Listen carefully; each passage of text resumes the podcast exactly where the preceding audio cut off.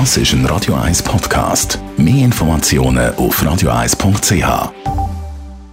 Der Radio 1 Beziehungstyp mit der Paartherapeutin Danja Schifftan. Zu heiß für Sex, äh, schlechte Ausrede, Nein oder äh, Ja oder Ja oder Nein, je nachdem. Dania Schiff dann, Radio 1 Beziehungsexpertin, zu heiß für Sex. Aktuell kommt ja so ein bisschen über 30 Grad, es ist heiß, man schwitzt die ganze Zeit und dann kommt oft so der Spruch, oh nein, es ist viel zu heiß.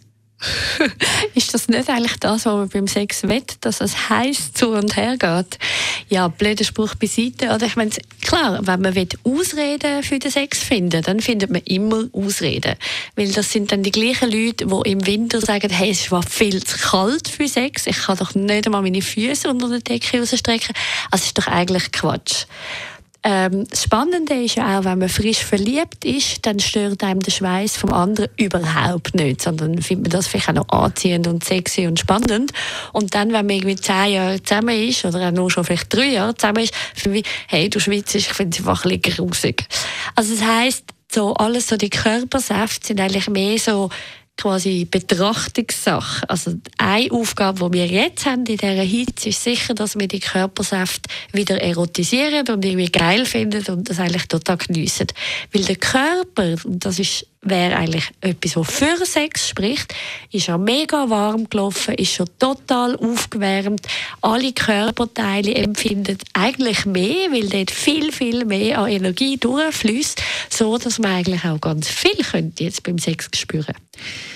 Aber man sagt ja, man macht auch keinen Sport, wenn es zu heiß ist. Man geht nicht joggen, wenn es so in der Mittagshitze. Also ist das auch, Zählt die Ausrede also gar nicht? Ja, es kommt natürlich darauf an, wie man Sex hat. Also wenn man natürlich Hochleistungssex hat, im Sinne von sich da wirklich voll einen abkrampft und so, ja, dann ist vielleicht für den Kreislauf in dieser Hitze nicht so wirklich das Vernünftige. Aber wenn man natürlich auch könnte Slow Sex haben oder irgendwie das alles mit irgendwie mehr Bewegung, mehr Entspannung, mehr sinnlich, dann spielt in dem Sinn für den Körper kann das sogar sehr angenehm und gut sein. Also, ja. Du hast vorhin gesagt, es ist sprickelnder irgendwie mit Schweiß. Also ist der Schweiß eigentlich also ein, ein Botenstoff sozusagen? Genau, das heißt einfach, es ist sehr äh, Ausdruck vom Körper. Das heißt, es hat viel Geruchs äh, Stoff dort drin. Und das ist auch das, was uns häufig sehr anzieht. Also auch darum ist auch die ganze Parfümindustrie so groß, dass wir da jetzt vorbeilaufen und wir finden, ah, was ist jetzt das? Und dass unser Interesse geweckt ist. Und abgesehen davon, ich denke, wieso die Leute jetzt da so ein Zeugs draus machen, wir sind uns natürlich die Hitze nicht so gewöhnt.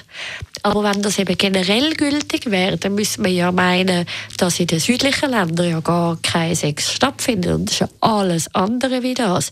Ich denke, was Herr und Frau Schweizer noch ein bisschen lernen ist dann halt Sex in der Nacht zu machen und dann halt mit Sperrangel mit dem Fenster offen und halt auch mal den Nachbarn zumuten, dass man etwas hört und nicht ständig sich Sorgen darüber macht, ui, jetzt bekommt jemand mit, was wir da machen. Weil beim Streiten kümmern es nämlich auch die meisten überhaupt nicht. Tanja Schiff dann über Das ist ein Radio 1 Podcast. Mehr Informationen auf radio1.ch.